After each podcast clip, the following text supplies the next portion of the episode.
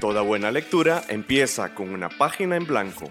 Página Cero, un podcast con recomendaciones de lectura, entrevistas, novedades y, mucha, pasión, por los libros. ¿Te animás a pasar la página? Hola, mi nombre es Ángela y cuando veo películas, en realidad a mí no me gusta mucho comer palomitas, en especial si es en el cine. Mi nombre es Pame Jiménez y a mí sí me gusta, sí me gusta comer palomitas en el cine. De hecho, yo creo que voy a veces más por las palomitas que por la película, sobre todo las de cheddar. Mmm, qué rico. Y te damos la bienvenida a, A Página, Cero. Esta vez no nos salió, ¿por qué no nos salió? De nuevo. Y, te, damos la bienvenida a Página Cero. Hoy venimos a hacer un experimento. Ajá, vamos a ver qué tal nos va. Puede ser que resulte un experimento exitoso y que lo repitamos, quién sabe. Ajá, puede ser que ni siquiera lo escuchen y que estemos hablando Paja. aquí. Ajá, al aire. Bueno, entonces en el experimento de hoy nos vamos a sentar a ver una película y vamos a hacer comentario de la película y ese va a ser el podcast. Obviamente lo vamos a editar para que no se echen las dos horas de silencio por ahí a lo lejos medio se escucha algo de la peli, pero... pero Exacto. Es importante decirles que claramente está relacionada con La literatura. literatura. Es Ana Karenina. Yo tengo que decir que lo empecé a leer el libro hace como, quiero decir, tres años. Hace mucho. Y no lo pude terminar. O sea, yo dije, no, it's enough. Muchas gracias. Es decir, seguro sí muy chiva, pero para mí en este momento, nope. Entonces no lo seguí leyendo. Yo terminé de leer ese libro por perseverancia. Algunos dirán incluso que será por necedad. Es que, es que está grandote. es muy, muy, muy, muy, muy, muy grande. En ese momento yo recuerdo pensar que era una muy mala edición. No voy a decir el nombre de la, de la editorial acá por, para que no me caigan encima, ¿verdad? Pero pensé que era una muy mala edición. Las oraciones eran sumamente complejas y yo pensé que eso en traducción podía haberse mejorado bastante. No sé, en ese momento no recuerdo si encontré incluso faltas ortográficas, pero sí recuerdo que pensé, Dios, esta es una muy mala edición. Aparte que el libro es muy grande, la letra era diminuta. Es que eso es otra cosa. Yo tenía la versión chiquita de bolsillo. Sí, ¿verdad? Es como Sí, se sí, dice. ajá. Es que pensé que estaba hablando, diciendo ya la editorial. Ah, pues no. Bueno, ok. Es que hay, un, hay uno que dice de bolsillo, sí, pero Ajá, exacto. Pero bueno, el punto es que era muy chiquita, ¿verdad? Como al ser de una edición de bolsillo, era muy pequeñita. Creo que estoy popeando. estás popeando, pero las Ajá. dos popeamos hace Ok. un montón. Este, era muy chiquita la letra, pero a mí lo que me fastidió más era el vaivén con la principal. Me parecía, o sea, no lo terminé de leer, por lo tanto no sé si existe como una, una evolución del personaje importante, tal, pero hasta donde llegué, que yo creo que tampoco fue que no, No avancé, avancé Suficiente. Sí, no diría que la mitad, pero tampoco en las primeras páginas, me explico. Me parecía molesta la mae. Es que esa es otra cosa. Yo creo que ya aquí estamos entrando antes, o sea, es una introducción muy larga, pero sí, en efecto, yo terminé la novela y una de las cosas que yo puse en mi diario cuando estaba haciendo mi reseña para mí mismo en mi diario, ¿verdad? Sobre la novela era, a mí no me gustó la protagonista. Sí, a mí ¿Verdad? me pareció molesta. Entonces, con todo eso, tal vez las personas que nos están escuchando se dirán, de ahí, pero no es que ustedes hacen reseñas de libros que así les gustan, porque entonces van a venir a hablar de un libro. Primero, que una no lo terminó y que la otra coincide en Yo, que el personaje no era la protagonista, como que no les cayó bien. Entonces, bueno. Es que es Tolstoy, es un clásico. Primero empezando por ahí. Y segundo, de nuevo, estamos en un experimento. Ajá. Vamos a ver si a partir de la película y del tiempo que ya ha pasado entre la primera lectura que hicimos con el libro, si hay algún cambio. Entonces, por favor, quédense con nosotras aquí en este experimento a ver qué aprendemos Exacto. Pero primero vamos entonces con la intro de A Tinta Luz.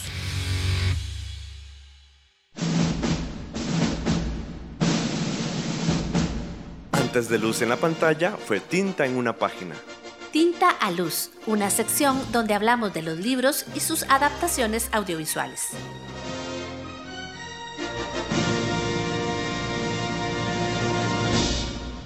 Pues sabes que a mí me pasó, yo creo que eso con Los Miserables. Yo vi primero el musical que salió en Haraway Ajá. y luego vi- me leí el libro. Yo siento que el musical me permitió como diluirme un poco la historia para hacerlo más, ¿verdad? No sé por qué estoy diciendo esto en el micro. Bueno, no sé, al rato lo usamos, no sé. Este y ya después me leí el libro, entonces como que ya yo lograba como ubicar y ver como la evolución de los personajes, entonces como que me daba más información el libro y lo disfruté más y me encantó. Y además estaba Hugh Jackman. Exacto, exacto, sí, sí, sí. Además Anne Hathaway, wow. Ah, preciosa esa mujer además. What the fuck. Así, sorry, pero yo, yo le tenía en ese momento más ojos a Hugh Jackman. Claro, guapísimo también. ¿Quién salía más ahí? No, no, no, yo me acuerdo que... Ay, el que sale, yo creo que el que. Eddie Red, no sé qué. Sí, cierto, que salió en una peli súper linda. La chica danesa. Ajá. Ah, peliculón. Sí. Bueno, ya, Sí. pero Bueno, pongámonos ok. con la peli. Play, ajá, pues son dos horas. Ahí no, ¿cómo Vamos a ver cómo nos va. A ver si suena. Bueno, mientras están aquí pasando los créditos de inicio, les contamos que como forma parte del experimento y nos vamos a echar a, a ver esta película que dura como unas dos horas, que por cierto, creo que es la del 2005, 2015. Mm, Es- es 2000, la de- de los 2000. Sí, co- Versión con, con, estadounidense. con Keira Knightley. Sí, que yo con ella tengo un tema. O sea, no un tema. Es una estupidez.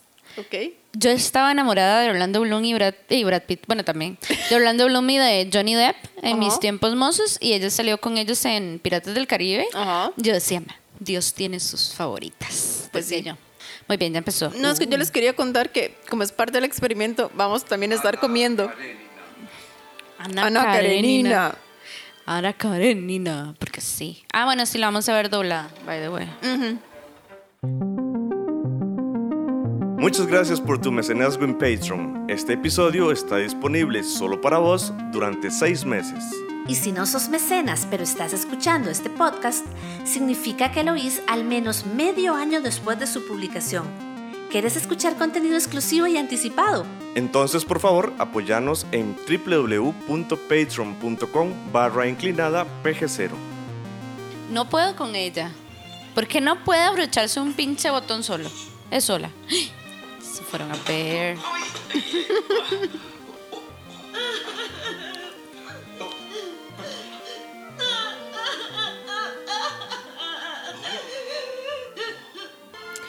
Ok, viendo así la película, me hace gracia que tenga tanta cosa de... Montaje de teatro. Sí, exactamente. Ajá. Como si los personajes no se dieran cuenta que están dentro de una. Esto es extraño. No me lo esperaba. Ay, ese señor.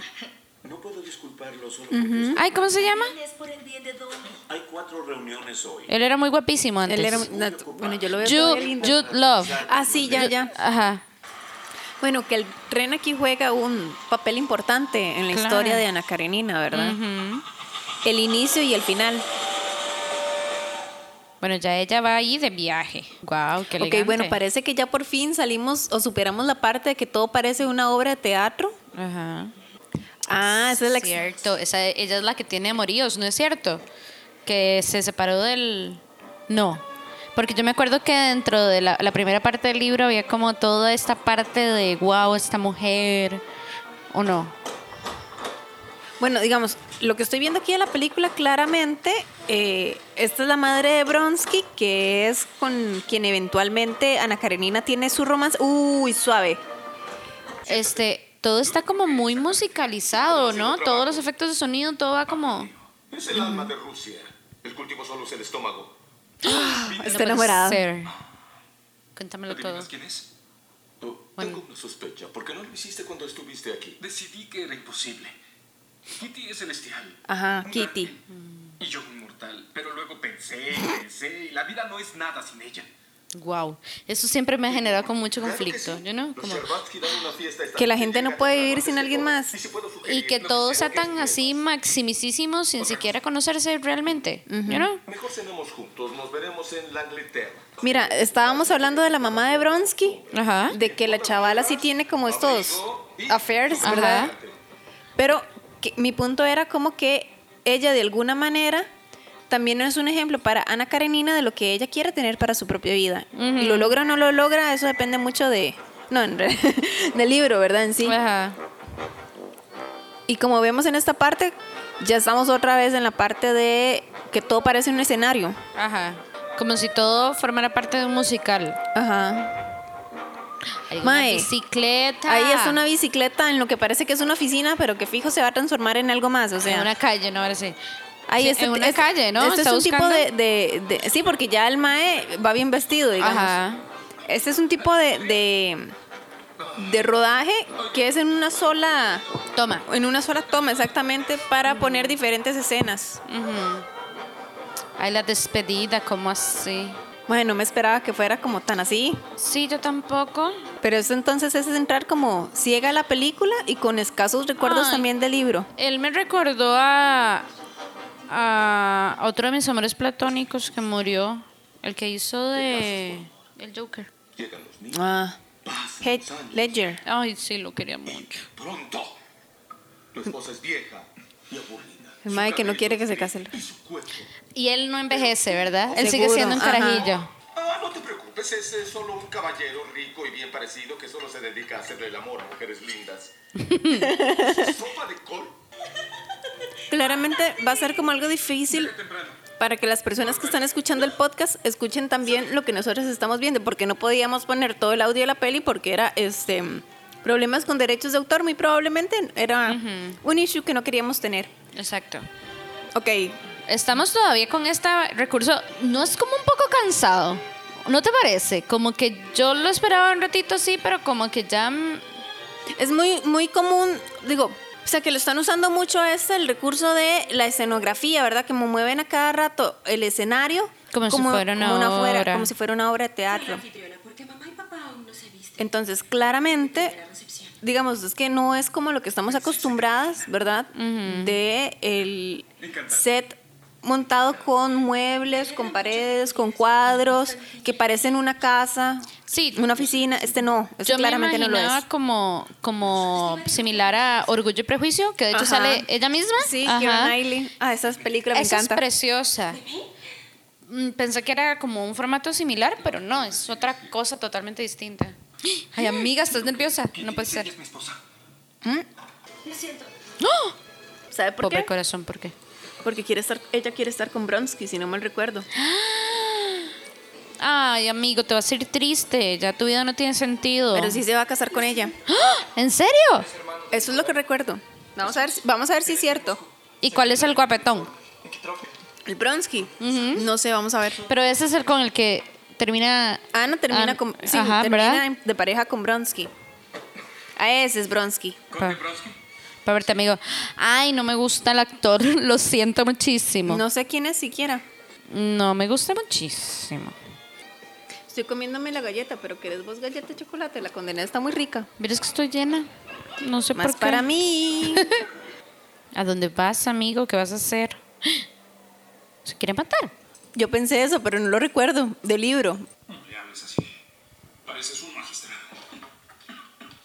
Más vodka para mi hermano. Es el hermano. Que aquí, que en esta parte en donde se encuentran estos dos personajes, uno de ellos un hermano que vive en pobreza y luego este hermano que es el que quiere casarse con Kitty, pero Kitty lo rechaza, etcétera, etcétera. Ahorita es que se me va el nombre. Ajá. Además son nombres en ruso y perdón, soy incapaz de recordarlos. ¿Por qué sonríes? Quiero hacer una pausa Ok. para que podamos meter un poco sobre el paréntesis Ah, ok. del autor León Tolstoy, porque tiene algo que ver que él esté compartiendo esta historia de estos hermanos en situaciones tan diferentes que tiene también que ver con la vida, vida. de él. Ok. Lárgate si sabes lo que te conviene. Porque todas estas letras vienen de alguna parte y de alguna mente. Conoce de dónde, conoce de quién. Paréntesis. En el paréntesis de hoy, Lev Nikolaevich Tolstoy. León Tolstoy es uno de los máximos exponentes de la literatura, específicamente del realismo ruso. Nació en 1828 en el seno de una familia aristocrática y adinerada, parte de la antigua nobleza rusa. Quedó huérfano desde muy temprana edad, por lo que unas tías se encargaron de cuidarlo mientras que parientes masculinos velaban por su educación. Tolstoy primero entró a la universidad a estudiar letras y luego se pasó a derecho, pero era un estudiante bastante flojo que prefería pasársela jugando, bebiendo, apostando y coqueteando. Salió de la universidad en 1847 y regresó a Yasnaya Poliana, la zona rural donde nació. Al ver a los campesinos que trabajaban su tierra, se avergonzó mucho de su pasado libertino y sus excedencias económicas. Pensó que debería ayudar de alguna manera a los campesinos. ¿Pero cómo? Su hermano mayor lo invitó a que se uniera a la carrera militar. En 1855 estalló la guerra de Crimea y Tolstoy fue al frente. A pesar de las batallas, a veces se aburría, por lo que empezó a escribir por pasatiempo. En esta época escribió su trilogía autobiográfica Infancia, Adolescencia y Juventud. Quedó también muy impactado por la crueldad de la guerra. Eso influiría en su obra literaria junto a su amor por la naturaleza de su tierra natal.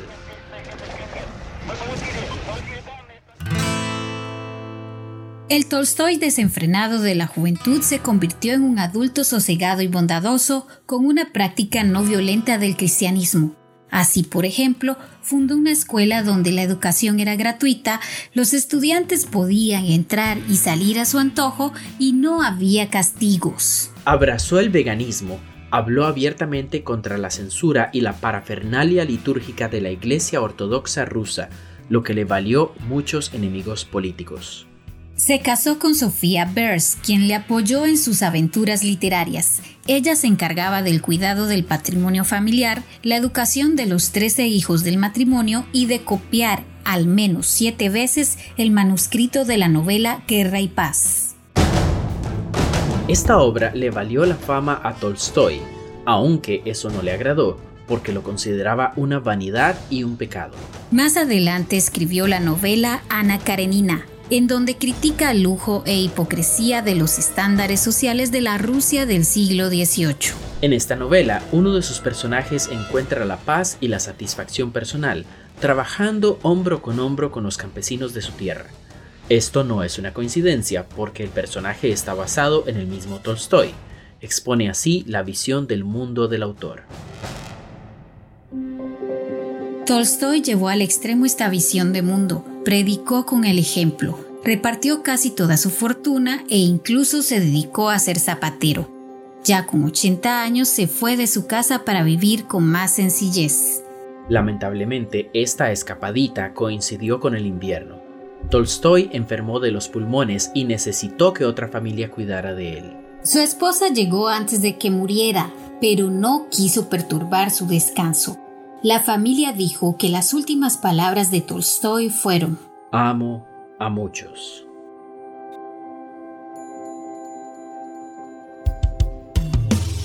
Escuchás Página Cero, una producción sociocultural y educativa sin ánimos de lucro.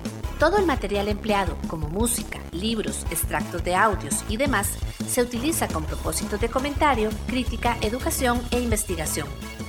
El que está ofendido es él. What the fuck. Este dijo, la saqué de un bordel, pero la considero mi esposa. Si te ofende, te puedo decir, what the fuck, amigo. No, en realidad es porque es una cuestión de, de clases, digamos.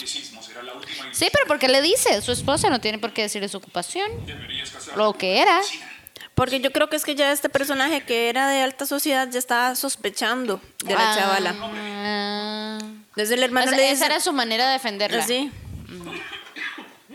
Está enfermito. Uy, mae. Bueno, vamos a hacer un, un recuento. Volvemos aquí a página cero. Pamela y yo estamos viendo eh, la película eh, Ana Karenina, más reciente de las que sabemos, al menos en Occidente, que es interpretado por Kira Knightley. Este podcast es un completo experimento porque estamos viendo la historia, haciéndonos preguntas. Pamela lo leyó más o menos el libro, yo lo terminé hace varios años. Las, las dos estamos como, eh, ¿nos gusta o no nos gusta? Mm, tal Todavía vez no lo sabemos. Parece que todavía no lo sabemos y queremos formarnos como una nueva idea a partir de la película que estamos viendo y ya la película, al menos lo que hemos visto, llegamos a la conclusión de que es bastante eh, diferente a lo que esperábamos, empezando porque eh, se ve mucho lo que es como, como un escenario, ¿verdad? Como, ay, ya se encontraron, Se encontraron por primera vez. por primera vez en el tren. A ver, Estiva es hermano de Ana. Y este Mae acaba de tener como un adulterio. Ajá, sí, me acuerdo. Que ojazos de tipo, by the way. de Bronsky, no Ajá. del hermano de Ana. Ajá, sí, lo siento. Ok, y esta es una de las partes como más memorables de la novela, No sé si Pamela lo recuerda qué es lo que va a pasar a continuación. Ok, lo que acaba de pasar no. es que uno de los trabajadores del tren, eh, el tren se movió mientras el muchacho estaba trabajando, el señor, y de ahí lo aplastó, lo partió a la mitad en las vías del tren. Qué complejo, porque digamos, yo que no terminé la novela y tal, me cuesta mucho seguirle el, el hilo. O sea, como que siento que todo está pasando como muy... ¿Rápido? Sí, como una escena, una cosa, una cosa, pero no hay un hilo que me todavía me diga... Bueno, lo que pasa es que la novela en sí está dividida en varias partes, ahora no recuerdo exactamente cuántas, y eh, algunas de estas están protagonizadas por Ana, otras están protagonizadas por, ay, qué mal que no recuerdo el nombre, pero del chavalo que quiere casarse con Kitty. Ajá. Entonces, por eso es que eh, tal vez sea un poco difícil como seguir el hilo con tantos personajes que son protagonistas o que llegan, llevan la voz cantante. La historia de Ana, ella viaja a Moscú para intentar ayudar el matrimonio de su hermano, que su hermano le echó a perder teniendo una aventura. Entonces, ella, a ella le pide que vaya a convencer a la esposa, ¿verdad? De quedarse con él. Ajá. En el viaje es cuando Ana conoce a Bronsky, que también esta es una, una conversación interesante, ¿verdad? Porque, porque se espera que la esposa perdone al marido, ¿verdad? Por, por- Y no solamente eso, porque él no puede pedir perdón y, o sea, que asuma Sí. su, res- su responsabilidad, porque manda a la hermana. Ve, la, la esposa dice, yo no hice nada, el que se equivocó es él. Claro, porque yo ¿por tengo qué- que- por- ¿Y por qué el remordimiento de él lo hace más sencillo para él pedir perdón? O no, nada que ver. Mm, No. Bronsky es un personaje que yo particularmente detesto. Ajá. Claro, o sea, porque este Mae, eh, súper coqueto, ¿verdad? Le da todas las esperanzas a la princesa Kitty de que se va a casar con ella. Y luego Por es como, eso- nope. o sea, por eso es que Kitty rechaza eh, al otro Mae, cuyo nombre sigo sin recordar, porque ella estaba pepiada por Bronsky. Pero si no me equivoco, me corregime si es que recuerdo mal lo poquísimo que leí, pero ella sí llegó a sentir algo como más verdadero, digamos, por él. ¿Por Bronsky o Ah, por él? No, por el otro. Sí, terminan casados. Ajá. Ups, Y- spoiler. Ups, Eh. Este, pero quiero decir, ella en su momento cuando lo, lo el mejor partido era el otro, por eso le dijo que no. Es que ella estaba pensando que iba a terminar con Bronsky, pero Bronsky más bien termina coqueteando con Ana Karenina, aunque sabe que la chavala está casada. Desde el principio lo sabía. Claro, porque la- no le dice la condesa, que es la mamá, que, que ella también tiene, no sé qué. tiene un ¿Qué vestido más bonito? Perdón, en este momento Ana Karenina está llegando al baile con un vestido negro muy bonito. Bueno, en total, que entonces a mí Bronsky me saca de quicio porque da falsas esperanzas a, a una chavala, pulsea a la mujer que está casada y que al inicio la chavala le dice que no y el mae la pulsea y la pulsea y la pulsea. Hasta que sí, ¿verdad? Claramente yo también como critico a Ana Karenina porque yo entiendo que ella no estaba en un matrimonio feliz. Di, pero también dependía de ella, ¿verdad? La decisión de, de si se metía en una relación con un mae, ella estando casado o no, ¿verdad? De hecho, ella está como escondiéndosele. Como que no Claro, quiere claro, digamos, está escondiéndose. Yo creo que es porque ella sabía que sí se sentía atraída Algo. por Bronsky, ¿verdad? Que por cierto, el actor no me parece atractivo, tengo que decirlo de nuevo. Yo creo que es el bigote. Maybe, maybe. El bigote sí está muy feísimo. Ok, ahorita estamos viendo la escena en donde Ana y Bronsky bailan por primera vez. De nuevo se ve súper así en, en escena tipo teatro, ¿verdad? Cuando ellos entran, algunas parejas se quedan petrificadas, luego cuando pasan empiezan otra vez a bailar. Y hay una escena en donde ellos empiezan a bailar y parece que están solos. Me recuerda a la película de Orgullo y Prejuicio, el primer baile Claro. de, de Elizabeth y, de Darcy, cuando ellos mentalmente solamente se veían a ellos mismos, ellos- ¿verdad? Sí. Pero, de nuevo, yo estoy viendo esto y todo el rato estoy así como... ujú. En Orgullo y Prejuicio, mi corazón estaba como... ¿Me entendés? Yo creo que tal vez no teníamos que hacer eso de Ana Karenina, sino de Orgullo y Prejuicio. Creo que sí. Hubiera sido nomás como... ¡Ay, no puede ser! Y la música desespera como desespera Kitty cuando ve que su amor Bronsky está bailando con Ana Karenina, que es como su amiga.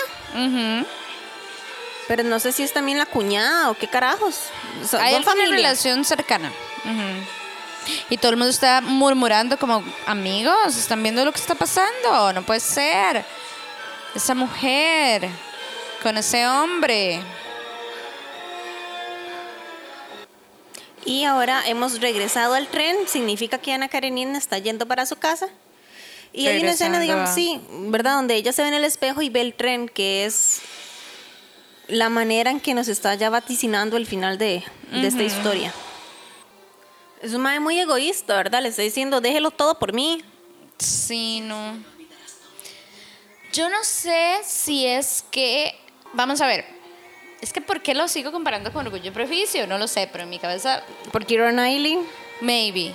porque ambos son clásicos de la literatura, porque ambos se, Sí. se pintan como novelas de amor.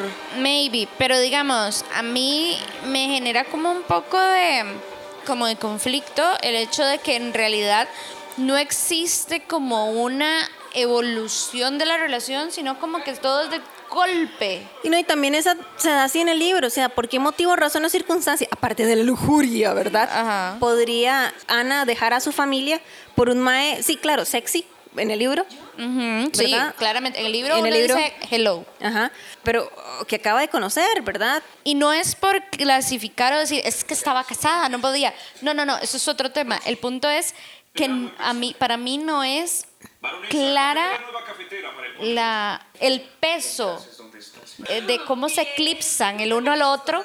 ¿Verdad? Me parece como tan... A mí me parece que la relación de ellos es como la relación de las que nos advierten las madres en nuestra infancia. No se case demasiado rápido con un patas vueltas que le mueve el Ah. mundo porque de verdad todo lo que a mí me decía mi madre pequeña lo hacen a Karenina. Yo, bueno, ahora que lo decís así, perfectamente puede ser porque uno diga de una vez, honey, no, todo va a terminar mal.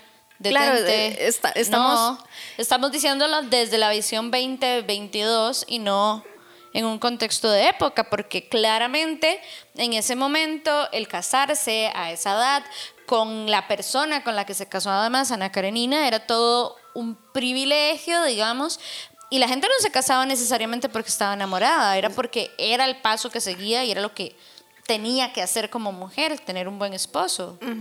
Sí, el, el juego social que había que cumplir. Que vieras que además, si yo le soy sincera, yo recuerdo que de la novela, Karerin, el esposo, no me parecía un hombre indecente. Sí tenía como ciertas cosas, como que esto que el mae no le quería dar el divorcio, Ajá. ¿verdad? Por ejemplo. O sea, que era otra manera de poseerla, Es una lucha de poder. claramente. Ajá.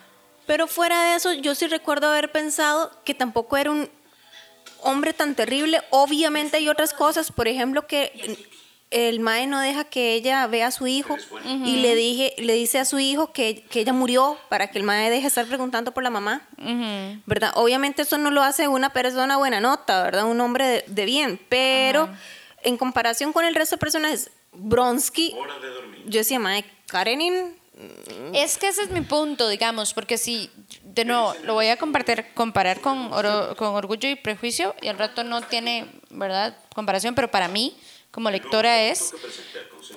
Hay una evolución y unas razones de por qué Darcy y Elizabeth terminan enamorándose el uno al otro. Por todo ese montón de cosas profundas de su modo de vida, de todo, ¿verdad? Todo esto, que para mí es más tiene más peso que la atracción física como tal, ¿verdad?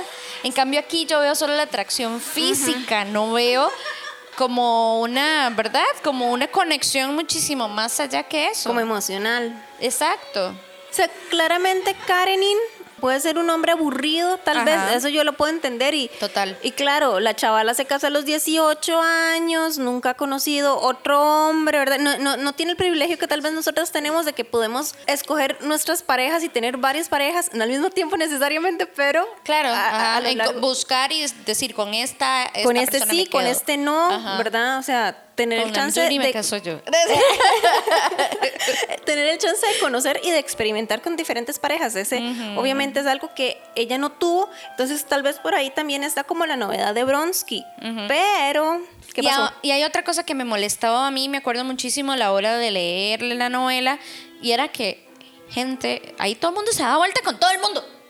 Ay, Entonces, ¿por qué carajos? O sea, si era algo como tan normal en la sociedad y sobre todo en las esferas en las que ellos estaban, ¿por qué carajos flagelan a esta mujer de esa forma? Bueno, yo te tengo la respuesta, porque la chavala aceptó irse, digamos, públicamente, escaparse de su esposo, ¿verdad? Entonces, la cosa no es lo que hizo en secreto con Bronsky, sino lo que hizo en Llevarlo a lo público. público. Exactamente, ¿verdad? Entonces, todo el mundo lo puede hacer, pero mientras sea en privado, que nadie se meta con lo que es privado, pero si lo metes en lo público, ya lo metes en la esfera que le pertenece a todo el mundo. Pero igualmente, cuando fue privado y cuando lo vieron en el baile y todo, todo el mundo estaba murmurando y todo el mundo estaba diciendo "¡Ah!", y viéndolos con cara de reprobación, cuando todo el mundo estaba haciendo lo mismo. Ok, ahorita todavía no hemos llegado a esta parte en la película, no sé si lo tendremos, pero Bronsky eh, tiene una herida en una carrera y Ana se preocupa un montón por él y donde todo el mundo ve la preocupación de ella por Bronsky es en donde empiezan los rumores, rumores. así bien hueso. Otra cosa, ahora que estamos hablando de esto, que yo detesté mucho también de la novela, y eso yo creo que fue antes de que ya tuviera como una visión de género yo más amplia de lo que tengo ahorita, era que yo decía, "Mae, ¿qué carajos? Porque Bronsky tiene permitido regresar a sociedad, aunque él viva en concubinato, En concubinato, con, Ana, ¿verdad? Él tiene permitido, uno, porque es hombre, y dos, mientras no la lleve a, a los, A los eventos, sociales. sociales. Pero Ana No puede ir a ningún lado. No puede ir a ningún lado, no puede recibir visitas porque nadie la va a visitar, no puede ir a visitar a nadie porque nadie le invita. Y de claramente ella tiene como este proceso donde ella está muy triste porque no está acostumbrada a vivir sola, ¿verdad? Es una, una mujer de socialidad, de, De sociedad, sí, de- sociedad, de, salir, de- salir, de, compartir con su núcleo, ¿verdad? Con su misma clase social. Y de repente, por este mae que la buscó y la buscó y la buscó, ya no puede estar en este tipo de sociedad, ¿verdad? Entonces, a Ay, mí... esa escena no me gustó. Se veía como... ¿verdad? Entonces, en ese sentido, yo siempre veía la disparidad y el Mae Bronsky como que se harta de Ana, así muy hueso, porque la chavala como que tiene estos ataques de celos de que está segura que le están dando vuelta y la, la, la, la, la. Sí, pero porque los... Lo, ¿Verdad? O sea, los- Bronsky no le da como otra opción de pensar diferente, Sí. digamos. Bueno, aquí en la película nuestros personajes parece que están viendo una obra de teatro. Y entonces yo personalmente digo, ¿cuál es la diferencia entre la obra de teatro que están viendo y la Y obra lo- de teatro que estaban interpretando? Exacto. I don't know. Me parece como confuso todo. Ok, bueno, ya entonces ya no estoy segura si están viendo una obra de teatro o no. No, yo creo que ya estaban viendo una obra de teatro y ahora ya están como en el after party. Oh, dear God. Tonta. Bueno, no, me vamos a ver. muy no, no quiero echarle la culpa a ella. Aunque claramente también tiene grado de responsabilidad, digamos. Por supuesto. Un escape de- del matrimonio no es cosa de solamente de una persona. Y, y reforzar un matrimonio no es responsabilidad de solo uno o una. Lo que pasa es que ay, lo que a mí me genera conflicto es que todo me parece muy melodramático. De ahí supongo que es que tiene que ver con el género. Que vamos a ver, esta es una novela rusa y los rusos no se caracterizan por ser particularmente alegres. Lo sé, pero es que ay, como que me saca de quicio muchísimo. El helado soy yo. Tarán, pues estoy vestido de blanco. Un helado de vainilla, amiga. Con una pizca de cereza y se pinta los labios para darle un beso. Creo que una de las cosas que para mí no termina como de cuadrar la historia es que yo en el lugar de, de Ana Karenina pensaría que todo lo que ella sacrificó no valía la pena. Bronsky para mí no vale la pena. Totalmente. Ajá. ¿Hablar de qué? Lo que pasa es que en realidad qué complejo también, porque a mí también, si yo hubiera sido ella, este tipejo no hubiera valido la pena, pero eso no quiere decir que no hubiera sido Ana Karenina, hubiera sido yo. Ajá, ¿Me explico? Sí. Entonces, es complicadísimo, porque en realidad tal vez el matrimonio que ella tenía genuinamente no valía tampoco. O sea, Pero es mi deber recordarte que fuimos unidos por Dios. Sí, es cierto. Esa parte también me generó mucho conflicto. Que el Mae tampoco.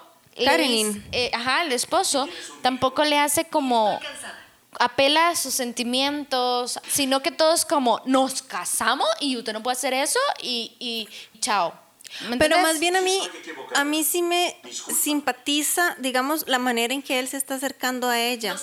Porque no le está gritando, no le está inflimpando. Él le dice, son sus sentimientos y usted tiene derecho a ellos. Eso es cierto. ¿Verdad? Entonces, a mí esa parte sí me gusta porque de alguna manera sí se lo está respetando. Pero vamos a ver, él tampoco le tiene amor, ¿verdad? O sea, él no está enamorado de ella, él no tiene que pelear por ella para conquistarla porque no, eh, no ese es el interés de él. Él Es- lo que quiere es mantener la apariencia en sociedad, ¿verdad? Él lo que está, él está siguiendo el trato al que llegaron al casarse. Es eso. Y- Claro, pero es que, de nuevo, el matrimonio en ese momento es un contrato. Claro. Y Ana Karenina ahí claramente lo está rompiendo. Ajá. Y Karenin intenta mantener el trato. No hay amor entre ellos. Di, pero de algún modo siento yo que le ofrece también como esta seguridad. Me explico. Claro. Entonces, de ese lado, me cuadra Karenin, me simpatiza. Ajá. Sin embargo, sí creo que hubiese sido, o- me hubiera gustado más también de él como personaje si le hubiese dado el divorcio. Ajá. Porque, digamos, exacto. no le dio el divorcio, siento yo, por una vara como de, no tanto es lo que Dios dice, lo que la sociedad dice, sino como también como de perines, que es en inglés, ¿verdad? O sea, Ajá. como, como, de no, Es sí. la- era la única, era el único lugar donde tenía poder y Ajá, decidió no cederlo. Sí, exacto, fue como, este, no, si usted, ¿cómo es? Si usted no es mía, no puede ser legalmente de nadie más, Ajá. ¿Verdad? Entonces es una cuestión de poder de nuevo, eh, de Karenin, de un hombre sobre ella. Pero llega un momento en que el mismo Karenin dice, ojalá esto pudiera terminar y el mae también se quiere divorciar de ella, Ajá. ¿verdad? Que él como que también se harta de la situación. Para mí hubiera sido genial si él como personaje, Hubiera tomado esa decisión sí, de- desde el inicio, ¿verdad? Porque a nivel, digamos, social, yo siento que el mae no hubiera perdido cara. Sea como sea, sigue siendo el mae al Es que, la que chavala le dio vuelta, me explico. Sigue siendo el hombre, además, en esa sociedad siempre iba a tener las de, o sea, De ganar. Sí, o sea, lo único que le iban a decir era como, qué sé Pobrecito. yo, ay, sí, este, las mujeres iban a compadecerlo, los hombres iban a reír de él un poco, pero el rato iba a encontrar a alguien más y chao. Y chao. Ujú. En cambio, ella tuvo que vivir con todas las consecuencias a niveles muy drásticos. Sí, claro, o sea, Karenin tenía todas las posibilidades de tener una vida tranquila y darle una salida un poco más tranquila también a Ana Karenina y no se la dio. ¿Verdad? Entonces, tal vez esa parte no vino likey de él.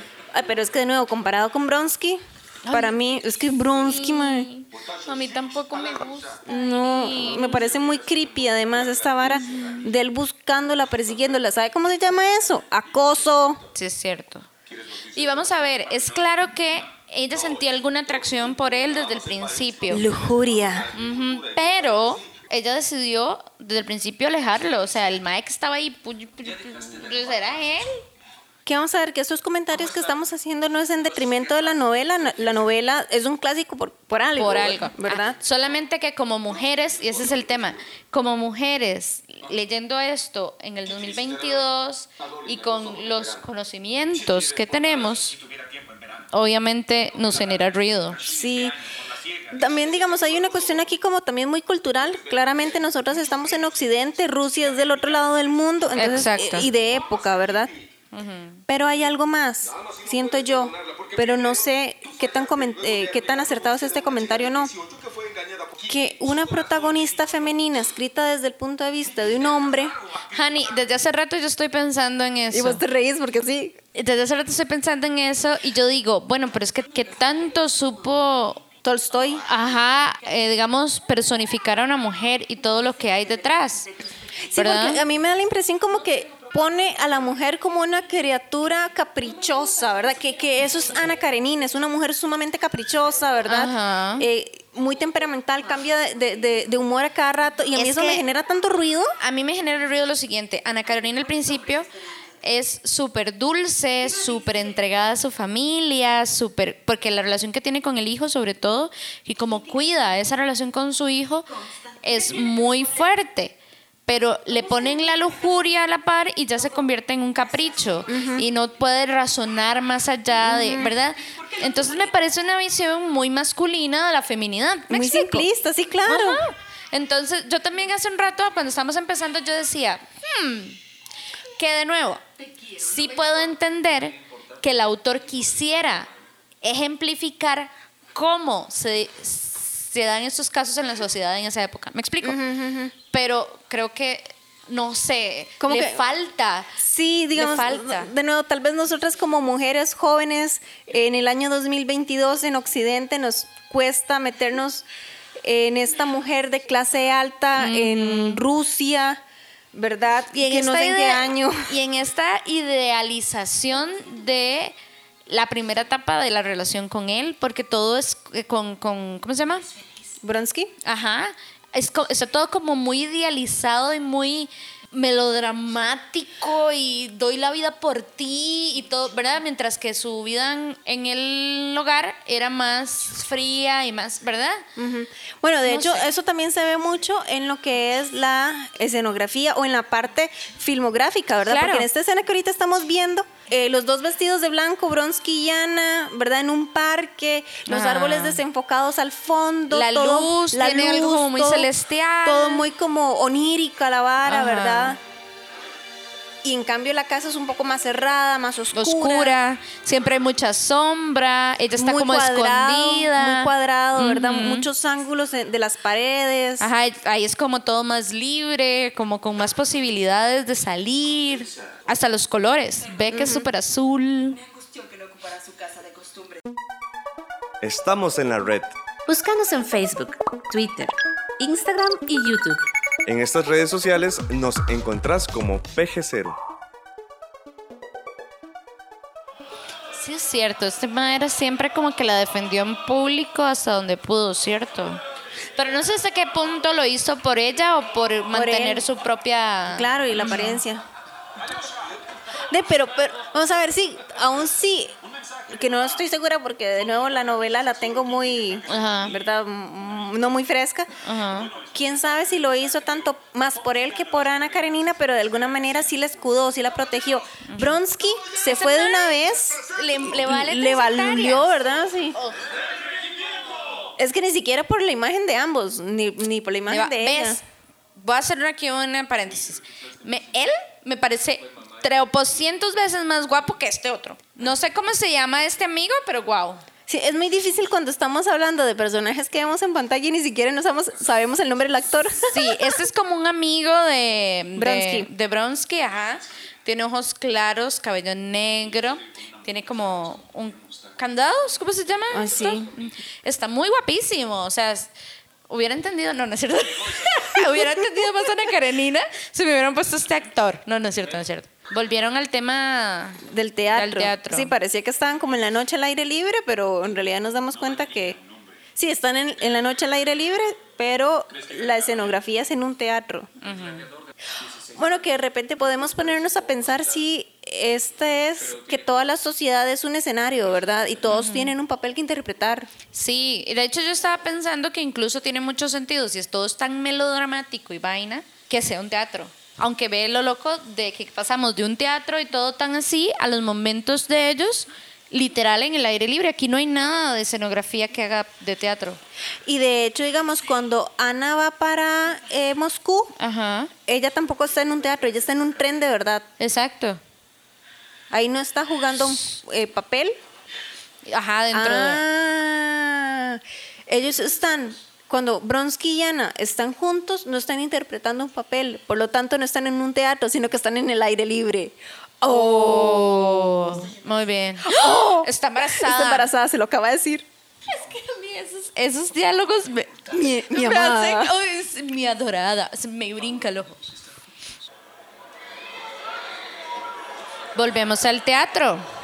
Entonces es rarísimo ver carreras en un teatro. En un teatro. Pero tienen roles, ajá, papeles que sí. interpretar. Vamos a ver qué pasa ahora.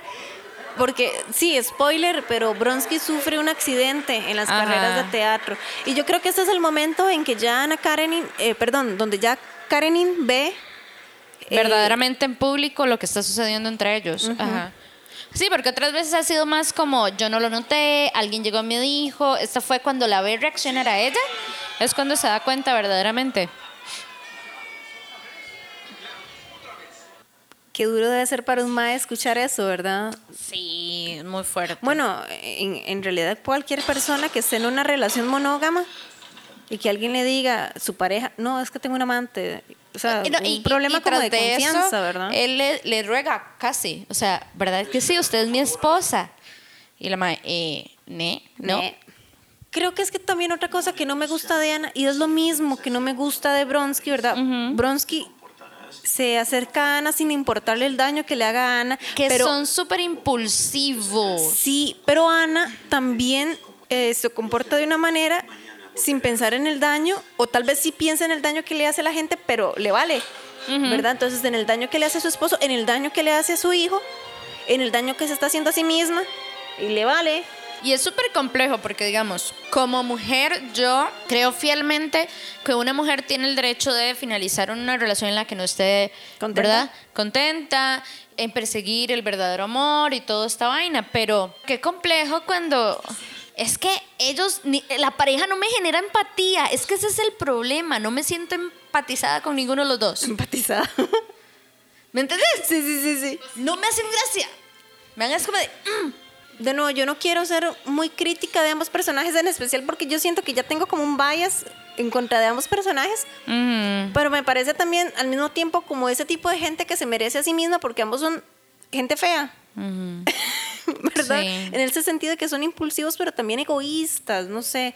Ahora, me imagino la cantidad de comentarios que nos pueden caer encima como ustedes no entienden de, de literatura, ¿cómo Sí, se atreven cierto. a decir esto de Ana Karenina, un clásico de la literatura rusa y la la la la la la? Bueno, pero es, Es que como la a- lectura que estamos haciendo, ¿verdad? Sí. Y no De nuevo, terminamos al de enlazar. 2022. Ajá, y no terminamos como de sí, de enlazar o de conectar con Ana. Sí. Pero Karenin también tiene esto como que él me actúa como si nada Como estuviera si nada pasando. estuviera- Sí, sí, sí, sí. Como, como si. eh, eh, co- es mentira. O sea, como si ella lo mantuviera en privado, no estuviera pasando. Exactamente, Ah. como entre más lo ignore, más pronto terminará. Que, y ella como que le urge hablar con él. Es que yo tengo un problema cuando la- los personajes no se comunican. En el mundo real la gente se comunica. Bueno, esa es la teoría, ¿verdad? Pero sí, en es el cierto. mundo real también pasa, pero es que qué estrés. Bueno, es que en realidad en muchas historias el conflicto general viene de la falta de comunicación, ¿verdad? Vamos a ver qué dice Karenin en este momento, que me encanta el vestuario, por cierto. Bueno, yo no la sé. que- escenografía y los vestuarios súper cool. Es que la escenografía depende del momento. Digamos, aquí en la habitación me gusta, pero cuando se ve no- claramente que es una obra de teatro, mi no like. Es molesto. Se ve como apretujado todo. Ve, aquí otra vez, volvemos a, a escenografía. Ay, Mae. ¿Qué hice para merecerlo? Dice él. Y no, y el Mae no hizo nada. O sea, era aburrido tal vez, pero... Es que no tienen una relación. Eso no es una relación, es un contrato. Bien, Ok, no mira, esto que estamos viendo ahorita es este, el Mae, que de nuevo sigo sin recordarme el nombre, que quería casarse con Kitty. Él en realidad tiene es como más money, ¿verdad? Tiene más plata. Pero él se mete mucho en lo que es este el trabajo de granja. Digamos, la granja es de él, pero él trabaja. Trabaja, eh, no es cierto que él habla como que cuando él llegó su granja estaba como en mal estado y entonces él empieza como a negociar con la gente que tenía la comunidad como para para verdad con el tema del- de las cosechas Sí, y no claro, sé qué. esta es una eh, de las partes en las que se la novela de Ana Karenina, este es uno de los personajes protagonistas y como vimos también en el paréntesis, ¿verdad? De León Tolstoy, este personaje de alguna manera también está reflejando esas ideas que ya tenía Tolstoy.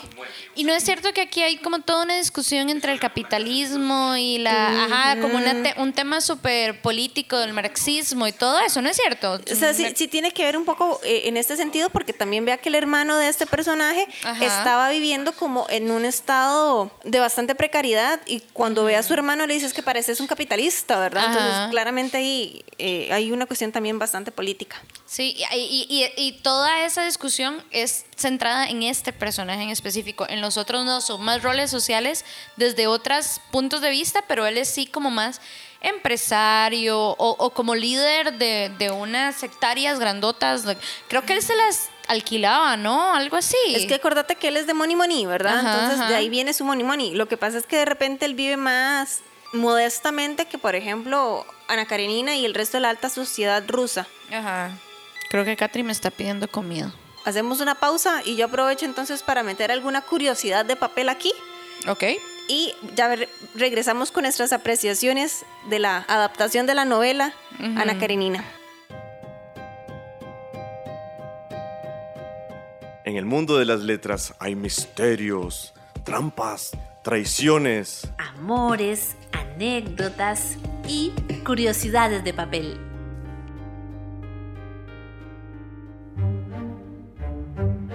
Ana Karenina es una de las novelas más adaptadas al cine. pero de todas sus adaptaciones destacan dos. La primera es Love o Amor, dirigida en 1927 por Edmund Goldwyn e interpretada por la maravillosa Greta Garbo.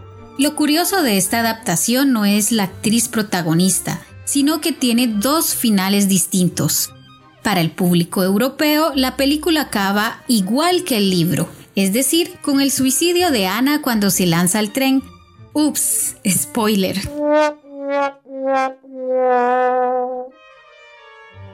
Pero para el público norteamericano se grabó un final feliz. Ana se separa temporalmente de Bronsky, pero cuando por fin su marido muere, ella se reúne con el conde. La otra adaptación curiosa se llama Ana Karenina, Historia de Bronsky, dirigida en el 2017 por el ruso. Karen Shednazarov. Esta película narra los hechos desde el punto de vista del conde Bronsky, por lo que se omite la escena de cuando Ana se lanza al tren. Eso sí, agrega una escena en la cual el hijo mayor de Ana se encuentra con el conde en un hospital militar 30 años después de la muerte de la protagonista.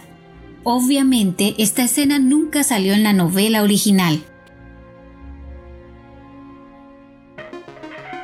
Vos también podés sugerirnos lecturas.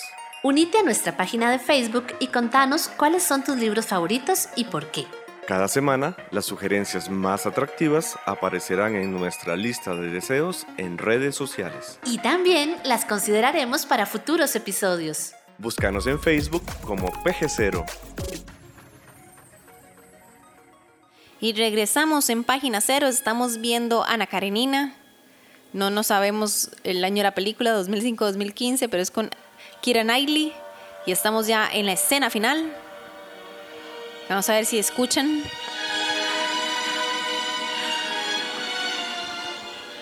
Terminó como todo el mundo sabe, o como todo el mundo tal vez debería saber, dado que Orgullo y Prejuicio. No, mentira, ¿cuál es esta? Ana Karenina. Ana Karenina. Ajá. Es un clásico de la literatura y siempre se habla del inicio del libro, la manera en que Ana conoce a Bronsky, que cuando se conocen, un trabajador del tren muere partido en dos por el tren. Y eh, eso es como un tipo de aviso, ¿verdad? De, la manera en que va a morir Ana, ¿verdad? Pero es justo. Claro, porque Karenin se quedó con la niña, ¿verdad? Con la hija de Ana. Que esta escena final, bueno, no, ves, yo iba a decir que Karenin que termina como en el campo abierto, que quizá era una manera de decir de que él ya no está interpretando ningún rol, pero, Pero vemos que el campo sí. está en el teatro. Hmm. Bueno, ya ha terminado la película. Ya terminó. Ok. Ok. Ya hicimos, ya vimos la película, comentamos un poco la película durante todo el proceso de... Apreciaciones finales. A mí, ay, es que qué difícil. Tengo muchos sentimientos encontrados. Ok. Porque no logro empatizar ni con Ana Karenina, Ni con Bronsky. ni con... No, o No, sea... yo tampoco lo logro. no logro empatizar con ellos que vamos a ver no es porque tengan un amorío no tiene que ver No, nada no, incluso con eso es, Es que, que, si un amorío que sexy, caliente, lleno de amor, de pasión. No yo, yo no lo veo así, digamos. no no Es me- como la lujuria, decisiones tontas. sí no no sé no sé no no empatizo con ninguno de los dos ni con ella ni con él tampoco con el marido tampoco o sea Con el si marido yo sí un poco. o sea sí pero no vamos a ver porque siempre creo que él trata de Controlar de alguna manera a Ana. sí y tener poder sobre ella y eso me molesta Y también él como que lo disfraza mucho con esto de que es yo voy a ser el, el hombre bueno, el hombre de Dios Sí, y la, hasta la, la, qué punto eso no es, ¿verdad? También manipulación y no aceptar que no haces feliz a tu mujer. No sé, Sí. como que, Ok. ¿verdad? Eso no. Eh, me gusta más la historia de, de estos otros dos. Que hagamos eh, un- una pausa para ver cómo se llama el, el- el nombre, el compis, que nunca lo logré, Ajá, ¿verdad? sí. que eh, es el que se ter- que es el que se termina casando con Kitty. Ajá, empatizo muchísimo más con él. Ok, wow. ¿Es él? ¿Este quién es? Ese es el conde Bronsky. Es el que vos decías que estaba muy feo. Mae, pero es que, ¿por qué no me lo ponen así? Ok, ok, No ok, puede quizá, ya, ya, ya, ya la encontramos, ya la encontramos. Constantine. Constant, ah, Constantine, sí. Ajá, Constantine. ¿Sabes qué me estoy dando cuenta? ¿Qué? Este Mae, eh, que se llama Matthew Faiden. Ajá, no. Es, este, yo creo que es el que hace en Orgullo y Prejuicio de, de, De Darcy. de- de señor Darcy. Y sale también en esta peli. Ay, película. Perdón, es que todo mal porque nosotros seguimos haciendo una comparación entre Ana Karenina y, y Orgullo y Prejuicio. Sí. Ok, ya vi que Ana Karenina es del 2012. Yo andaba perdidísima con el No, año. Vos dijiste 2000 algo, Yo 2015. dije o 2005 o 2015. Pero there you sí. go. Ah, era porque Orgullo y Prejuicio era el 2005. Ajá, Ah. guau. Bueno, ok, volviendo. Bueno, a Aaron Taylor Johnson, que es el conde, Conde me lo ponen muy feito ahí. Si me lo hubieran puesto como sale aquí en Google, amigo, Ah, ma- es jamás, no, le puede hubiera ser. llegado jamás. Quicksilver, Guau. no lo veíamos venir. Oh. Es que ese sí me da las vibes de, de conde con el... Qué vacilón, ¿verdad? Wow. Y nosotros hablando todo mal del Mike, que está muy feito y no sé qué, y ya Sí, luego lo y vemos. ya en ahora lo veo y guau, ah, amigo, Sí, bueno. amigo, sí, Todo mal. guau. So- sorry el fangirleo extremo. Sí, lo Pero, siento. pero en todo caso, estábamos viendo las imágenes de estos personajes porque queríamos decir de que el personaje de Constantine, interpretado por Domhnall Gleeson, y su historia como de amor con Kitty, que ahora no encuentro entre la entre los personajes aquí ¿Cuál era la- cuál era el intérprete Este, Ahorita lo buscamos, vamos a ver. sí o sea nos parecía que esa era más una historia como más Es que si vos te pones a... digerible Sí, es que si te pones a pensar, el madre le dijo, mira, ¿te casas conmigo? La La le madre le dijo, dijo, no. lo siento muchísimo. El madre se va, le da el espacio a ella y dice, "Ma, di, ¿qué puedo hacer? Me voy, me voy allá a filosofar, a trabajar en mis vainas y tal, y luego regresa. Y le pregunta de nuevo. Y tienen un, momento muy bonito, ¿verdad? Sí. Jugando con estos, al menos en la película, es que no me acuerdo en el libro, con Ajá. estos cubos de madera donde se están compartiendo sus... Están jugando como Scrabble. Sí, que están compartiendo sus sentimientos. Sí, y él como que tiene, como que respeta lo que ella quiere, si, si lo acepta o no, ¿verdad? Y además cuando... Bronsky no, ¿verdad? No, el más es como, te quiero. Te quiero. Y, no me voy a ir. O si me voy, seguir. si me voy nunca más me verás. Ajá. Entonces, no, no, no lo logro. O sea, este, esta otra historia de amor me pareció más real y como sana en todo, ¿verdad? Ahora, eso por un lado. Con todo el tema de Ana, sí, o sea, es una porquería que la sociedad y todo el mundo la cuestiona más a ella que al otro mae y que sí. puede irse, incluso si te pones a ver, hasta el marido le fue mal por todo el tema de cómo él le, le pesó, digamos, en, mentalmente y luego, digamos, en su desempeño en su el desempeño. ministerio, ¿verdad? en el Exacto, trabajo, y, etcétera. y en todo esto. En cambio, este otro mae, estoy segura que si existiera otra vara, el mae ya estaría casado con X, Y, Z. Es más, el mae se quedó sin la mae y además no se hizo responsable de la hija. ¿Say what? Sí, yo no sé qué tanto es ahí cuestión de Bronsky que no se hizo cargo de su hija Anya O de- como de Karenin como voy a ser el el hombre que da el paso adelante para tomar eh, responsabilidad sobre la hija de mi esposa, ¿verdad? Yo no sé qué tanto es eso. Pero aún así. Sí, vamos a ver entonces como conclusiones. Sigue a las dos sin caernos bien. Ana Bronsky nos los vomitamos. Nos gusta más la historia de Constantine y Kitty, ¿verdad? Como que nos lo creemos más como una historia de amor.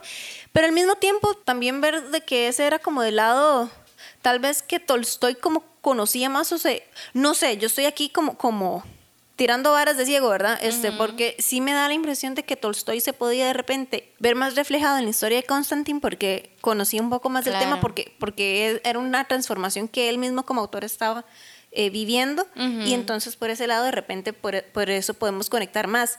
Yo no Maybe. sé qué tanto podía conectar él con una mujer de la alta sociedad y que Y es, a es lo que hablábamos, creo que en algún momento lo mencionábamos durante todo La el rato, y es qué tan fiel es la representación de una mujer en una condición o una situación como esta, narrada desde la perspectiva de un hombre, ¿verdad?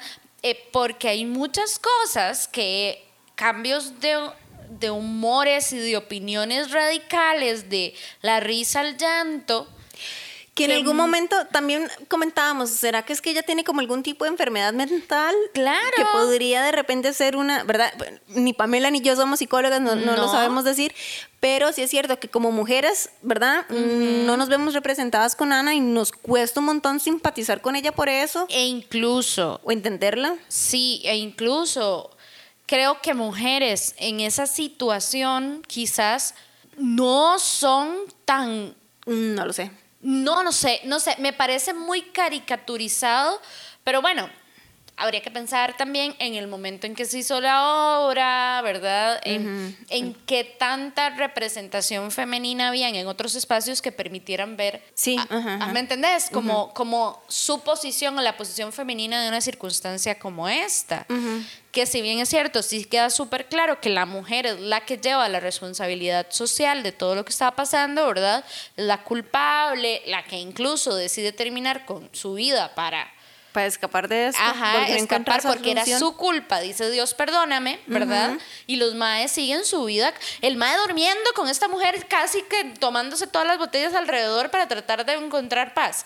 No sé, ahí hay algo, no sé. Entonces, resumen, ¿nos gusta o no nos gusta la novela ya después de hace muchos años que al menos yo la terminé de leer, que Pamela le dejó a medio paso? Mm, vamos a ver, no- a mí me gusta la mitad de la novela, no me gusta la parte que está interpretada por Ana Karenina. No sé, francamente, si le voy a hacer entonces la, la reseña en el blog, ¿verdad? Que generalmente hacemos la reseña en el blog del libro que estamos comentando en el podcast. En este momento, ah, no lo sé, no lo sé si va a salir. Si sale, eh, yay, pero en este momento creo que la lectura todavía no ha madurado dentro de mí o ha madurado de una manera en que digo, "Mm, mis primeras impresiones fueron acertadas. Pero queríamos hacer este experimento. Yo creo que lo bonito fue que eh, sacamos la oportunidad como de, como de analizarla, ¿verdad? Porque Sí, además, ahora yo le decía a Ángel algo, y es que también creo que si ya yo tenía una predisposición sobre la protagonista, la, no, la película tampoco me ayudó porque estaba tratando de descifrar por qué carajos había un teatro. Que Y- tiene sentido y llegamos a una, ¿verdad? sí, como una interpretación llegamos nosotras. Ah, Exacto, pero como que me lo pusieron tan, no sé, Simbólico. como... Sí, tan... No sé, metafórico. No, es que ni siquiera... se- no, Analogía. Porque es muy a la... Es muy en tu cara. Alegoría. Es muy en tu cara la analogía. Estoy tirando es- palabras al azar. ajá, es como muy en tu cara, estamos en un teatro. ¿Me explico? Todo esto es ficción. Todo esto es ficción. Todo esto que me llego a preguntar, bueno, todo el rato, ¿esta madre se imaginó eso o de verdad pasó? Ok, aquí yo sé que ya estamos supuestamente en la conclusión del programa, pero hay algo muy interesante en literatura que se conoce como el pacto de ficción. El pacto de ficción consiste en que yo como creador, ¿verdad? Ajá. Director de cine, escritor, etcétera, voy a plantear un mundo con reglas que resultan verosímiles. Y el lector o la audiencia, ¿verdad? Quienes están viendo la obra de teatro, quienes están viendo la película, quienes están leyendo el libro, se van a creer este mundo de ficción con estas reglas que yo estoy poniendo, porque vamos a construir un mundo verosímil. El lector en el pacto de ficción sabe que lo que está leyendo es ficción, pero le hace el trato de que me lo voy a creer. Entonces yo creo que esta película, ¿verdad? Ana Karenina del 2012, 12. gracias. Eh, tal vez el uso de esta gráfica del teatro y de la escenografía constante nos rompe a cada rato el pacto de ficción porque nos recuerda que en efecto que es una ficción y no tenemos tal vez chance de creérnoslo. Exacto, sí, sí, sí, eso es lo que, lo que estás diciendo, creo que es justo lo que me pasa, porque rompía con mi empatía. Sí, digamos, ya, ya Ana Karenina no nos caía muy bien y, de- y además Exacto, no había manera entonces- como de creérnosla todavía. Porque todavía era peli. una puesta en escena, ¿verdad? Y no sé, como que eso no, no me hizo clic. Tendríamos que ver al rato y si ustedes conocen alguna adaptación que digan, no, es que esta no está. De hecho, Es estaba que viendo que la montón- crítica no le dio muy buenas a esta de 2012. Mm. Ajá. A mí, ¿sabes qué me, me parece? Que tuvieron una muy buena idea, pero en la hora de ejecutarla, tal vez editar la película, se les complicó muchísimo y no lograron como... También Que no un- es fácil. Vamos a ver, también una cosa como de mezclar dos medios, ¿verdad? Porque el teatro y el cine no es lo mismo. Entonces, tal vez ver esto en teatro es como, ¡wow! La manera en que cambian el escenario en medio de la escena, ¡wow! Pero ya en cine tal vez no funciona. Sí, es que es complejo porque, por ejemplo, viene a mi, a mi cabeza Hamilton, Ajá, el musical. claro. vos ves ese musical y sabes que está, pero aún así logras empatizar con todo el mundo, puedes entender que... Ahí el ¿verdad? pacto de ficción es que la gente, los- las figuras históricas van a empezar a cantar en hip hop, digamos. Exacto. Pero es el pacto de ficción, ¿verdad? Exacto, pero yo llego a empatizar. En cambio, este juego constante de estar entre el público y ser parte del teatro y, y de la puesta en escena, como que me hizo mucho Ruido. embrollo en mi cabeza para lograr entender qué era lo que me quería. O sea, estaba como muy en mi cara y no podía dejar de pensar qué carajos querían decirme con esto. Entonces no me permitía como enfocarme y además siento que algunas escenas eran como demasiado rápidas y no me hacían poder enfocarme en la relación de ellos, que era lo que los llamaba a entablar esta relación, más allá que un deseo sexual o un capricho, porque para mí es un capricho y no solo de Ana Karenina, aquí la caprichosa no es ella, él también. Él es el más caprichoso de los dos, digamos. Claro, claro, y el esposo también tiene su dosis de capricho. El único que yo dije, sí, sí, todo que sí, es a Constantine. Porque me Constantine. dio espacio. Ah, y, y sí, y, y Kitty también, ¿verdad? Me acuerdo, un- hay una escena en donde Constantine le dice como que va a echar a la, al amante del hermano de él, que el hermano llegó a la casa y está muy enfermo. ¿Y por qué ella? Porque su, ¿cómo es? Su fragilidad y no sé qué. ¿Y qué hace Kitty?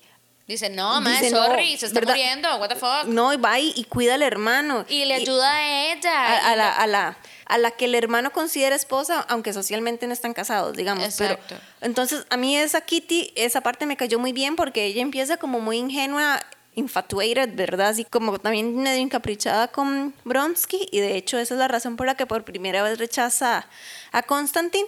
Pero vemos un crecimiento en Sí. Kitty. En cambio, Nana es como... Anita. Sí, no sé, no sé. En total- Además que no ayudó a que me pusieran al conde así. Si lo hubieran puesto como me lo pusieron en las fotos, al rato ya hubiera apoyado un poquito más. No me gusta muchísimo, la- o sea, no. Y además son rusos, los hombres rusos son grandotes y... Bueno, pero es que este también ahí hay otra otra cosa. ¿Quiénes están interpretando esta, esta historia? No son rusos, ¿verdad? Que yo no quiero decir que entonces Sí. tienen que interpretarla solamente los rusos y entonces los demás No, no, no. tienen derecho a interpretarlo. Pero lo que pasa es que siento que ciertas partes como que se pierden en el contexto, ¿verdad? Estadounidense, hollywoodense, en Bueno, lugar del ruso. Es todo un tema, ¿verdad? Porque diciendo esto vos, de verdad que no es que los rusos tienen que hacerlo, me acuerdo de la película de Cantinflas, Ajá. que la hizo Oscar Jaenada, que Oscar Jaenada es un actor a- español, y hubo toda una crítica de por qué un español estaba protagonizando uno de los mayores actores de comedia mexicano y, la- y el maíz hizo un excelente trabajo. Es verdad, entonces Bueno, voy a, a traerte otra, otra película, ¿verdad? Ghost in the Shell, por ejemplo. Es Ajá. una película que originalmente es una animación japonesa, pero en la versión live action, ¿a quién ponen a interpretarla? Scarlett Johansson, ¿verdad? Entonces, una cosa ahí de apropiación cultural, una cosa ahí de, del white washing, ¿verdad? Ajá. De, de agarrar personas completamente blancas a interpretar personajes que son de otras etnias o de otras culturas. Ajá. Pero yo creo que eso es tema para otro programa, porque Sí, creo ya que sí, es la si salida y, ir. y veo que creo que llevamos 20 minutos de salida, Mae. Wow. Wow. Yo creo que yo tal vez necesito un poco más de contexto sobre Ana Karenina, lo que representó en la época. De por algo es un clásico. Sí, ahí estamos faltando las dos, ¿verdad? Ahí nos hace falta algo, porque no podemos nada más enlazar con Ana Karenina. Exacto, y puede ser que sea eso justamente, eh, falta de conocimiento de alguna vaina técnica muy específica, Histórica, histórica, cultural, social. exacto, algo nos está haciendo falta. Bueno, aquí también otra pausa.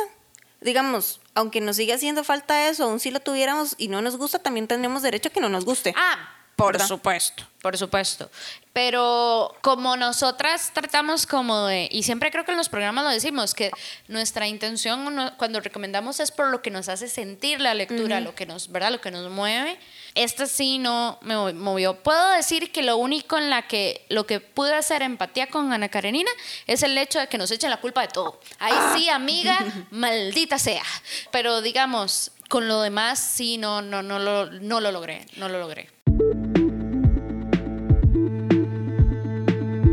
Para escuchar más episodios de Página Cero, visita nuestro sitio web pgcero.com. Ahí también encontrarás más recomendaciones literarias para que pases la página en blanco. vamos ahora sí al cierre de este programa de Página Cero porque nos emocionamos mucho. Entonces, eh, resumen, el libro y la película no nos termina de convencer ninguna de las dos. Entonces, este es como un programa como eh, excepción porque generalmente, de verdad, nosotros queremos hacer reseñas o recomendaciones y programas de libros que verdaderamente nos han gustado, pero también queríamos hacer este experimento.